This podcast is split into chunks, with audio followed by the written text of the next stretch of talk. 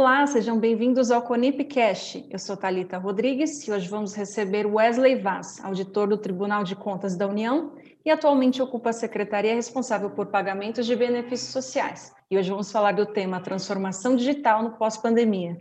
Obrigada por aceitar nosso convite, Wesley. Seja bem-vindo. Eu que agradeço, Talita. Muito obrigado pelo convite. Obrigado a todos que nos ouvem nesse momento. É um prazer estar aqui. Obrigada de novo. Wesley, o que aconteceu durante a pandemia no mercado e nos governos e o que a gente pode aprender com isso tudo? Veja, a pandemia realmente, para muitos autores, significou o, o início na prática de, de, de, uma nova era, né? de um novo século. A pandemia foi o primeiro grande evento de, de impacto global que impactou todas as pessoas do mundo e talvez isso não tenha acontecido desde, desde a última grande guerra. Bom, é, com a pandemia, tudo precisou mudar muito rapidamente, porque, obviamente, ela não era prevista. E quando tudo precisa mudar muito rapidamente, os negócios, as organizações, as instituições que estavam ah, preparadas para repensar os seus modelos, para repensar os seus processos de trabalho, para se reinventarem, levaram algum tipo de vantagem no meio desse período.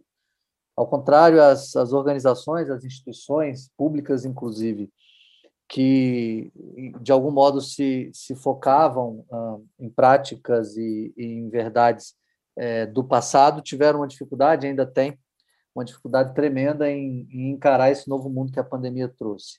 Então, a pandemia é, ela foi um, um marco mundial que, para além da, da questão sanitária, que, para além da questão de saúde pública, nos expôs uma série de questões relacionadas à desigualdade, à, à própria educação das pessoas, ao novo mercado de trabalho e à sobrevivência de profissionais, a sobrevivência de profissões, a sobrevivência de instituições num mundo cada vez mais virtual, cada vez mais digital, cada vez com menos contato, e tudo isso em, em, em escala mundial. Então, Talita e, e, e, colegas, o que eu acho que a pandemia nos ensinou e continuará nos ensinando é que não existe nada certo que não a mudança, e é para isso que todo o discurso e as práticas relacionadas à transformação digital nas instituições, nas empresas, nos governos, tão mais importante agora como já era no passado recente. Entendi. E qual a importância da digital literacy, ou a, como a gente costuma chamar, alfabetização digital, para os desafios do governo no futuro, do pós-pandemia? Essa alfabetização digital, né, que, que muitos autores mencionam, ela, ela se configura como um, um pilar, como um elemento central é, da própria transformação digital. Acho que cabe aqui fazer um, algum disclaimer especificamente sobre a transformação digital. Né? É um termo muito utilizado recentemente, mas que não necessariamente todos compreendem. A transformação digital é todo qualquer movimento é, que permite, né, que possibilita com que as organizações consigam é, atender o cliente do novo século, o cidadão mais exigente, de um modo mais eficiente, mais barato, mais rápido, ou seja, de um modo que consiga cumprir todas as exigências dos clientes. A transformação digital parece para muitos que se trata de um procedimento meio que de compra de tecnologia ou de implantação de tecnologia para que as instituições que antes eram analógicas passem a ser digitais. É, na verdade, não é bem isso. A, a, transformação digital é um movimento de mudança. É, se, eu, se eu puder dar um peso às palavras transformação digital, eu colocaria 90% em transformação e 10% em digital.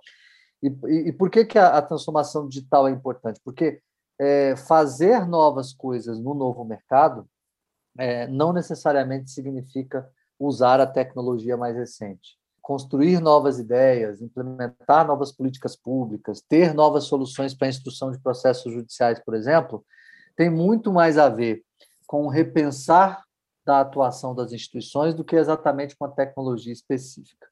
Portanto, a, a, a transformação digital ela está no, no cerne de uma mudança que é de pessoas, uma mudança que é de mentalidade, uma mudança que é de postura em relação à tecnologia que hoje está disponível, em relação aos problemas que antes não existiam e que agora passam a existir. Pois bem, é, nesse contexto, tanto mais importantes são os líderes entenderem dos impactos da tecnologia, quanto mais isso for uh, verdade, maiores são as chances que as instituições que esses líderes têm oportunidade de, de trabalhar entendam de maneira prática o que precisa ser feito ou deixar de ser feito para que a transformação digital ocorra. Assim, Thalita, em outras palavras, as pessoas precisam entender o mínimo do impacto da tecnologia na vida dos seus clientes, na vida dos seus profissionais e na vida dos seus fornecedores, para que eles consigam, no mínimo, repensarem também as suas organizações. Então, quando a gente fala em transformação digital para o governo, a gente está refletindo sobre estudar melhor o comportamento do cidadão conectado, estudar melhor as formas como conversar com esse cidadão, é, desenhar políticas públicas mais eficientes e mais que, que cheguem mais fácil é, na mão do cidadão, bem possivelmente de maneira digital.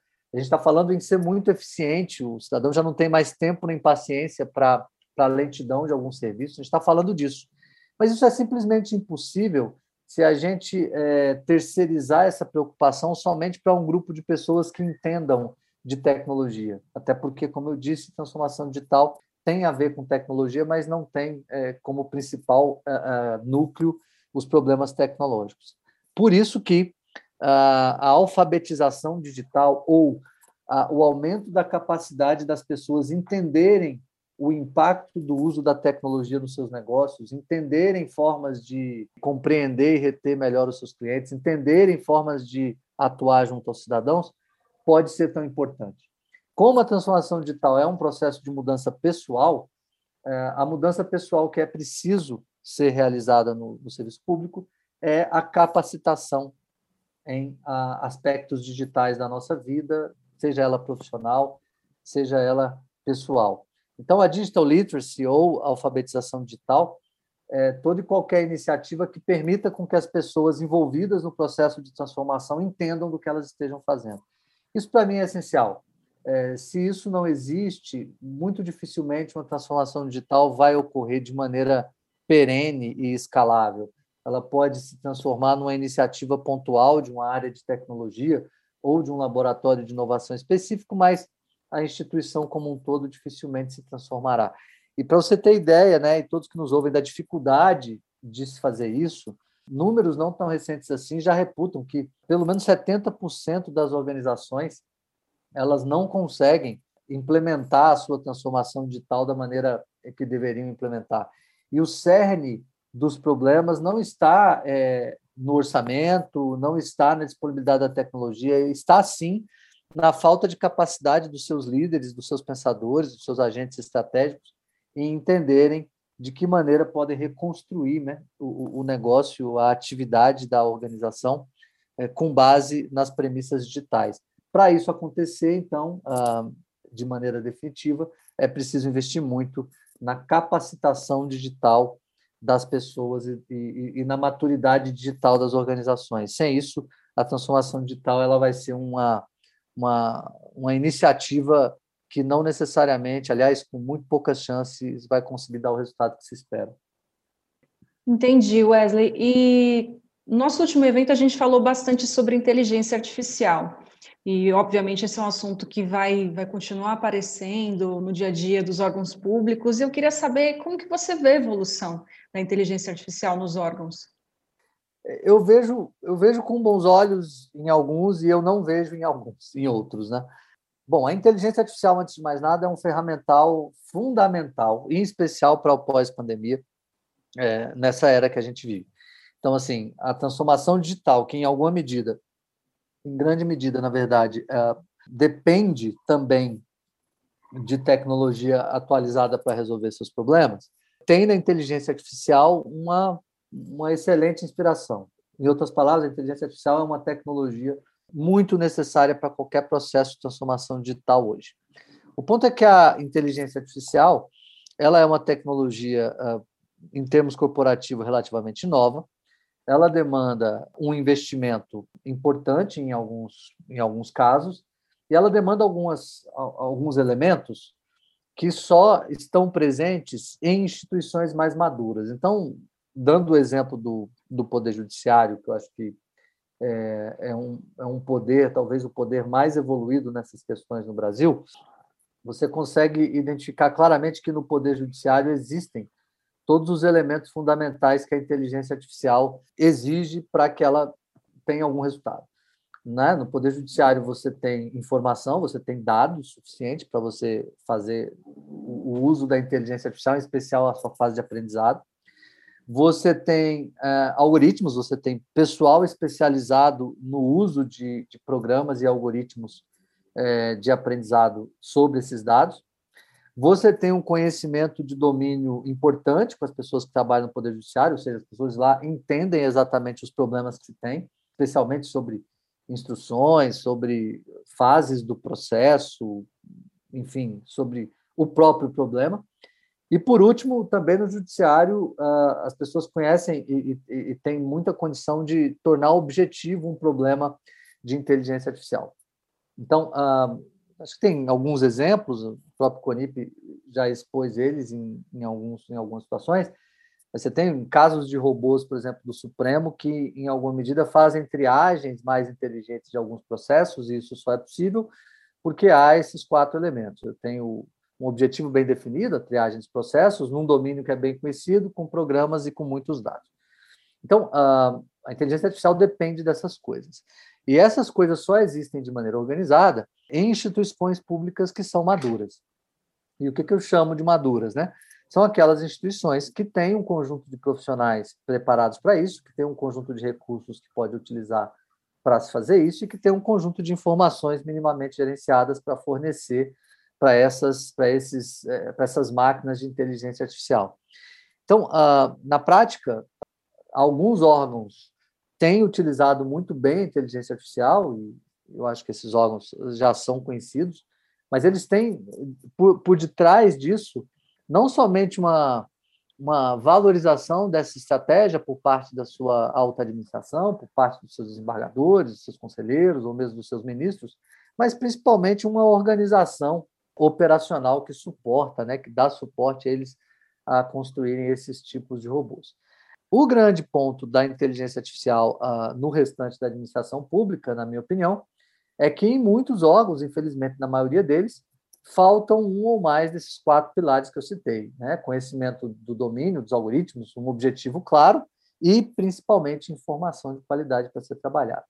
Então, isso é, uma, é, é um ponto que precisa evoluir para que a gente consiga usar a inteligência artificial na prática na maior parte dos órgãos públicos de uma maneira mais, mais geral. Ontem mesmo eu vi uma reportagem, me parece, profissionais, pesquisadores da Universidade Federal da Bahia, que em alguma medida usaram métodos de inteligência artificial para, com base em um conjunto de respostas de alguns pacientes COVID, determinarem as chances deles serem hospitalizados ou não, deles terem mais chances de serem hospitalizados na, nas UTIs ou não. Esse é um exemplo claro uh, de, de como é possível também aplicar a inteligência artificial em problemas de, de interesse nacional, né, de interesse coletivo. Mas, mais uma vez, isso somente se aplica para os casos em que é possível se aplicar. E aí, mais uma vez, Talita, nós estamos diante, de novo, de uma situação que demanda essa alfabetização digital e essa especialização das pessoas. Né? Não há ainda máquinas automáticas para construírem robôs.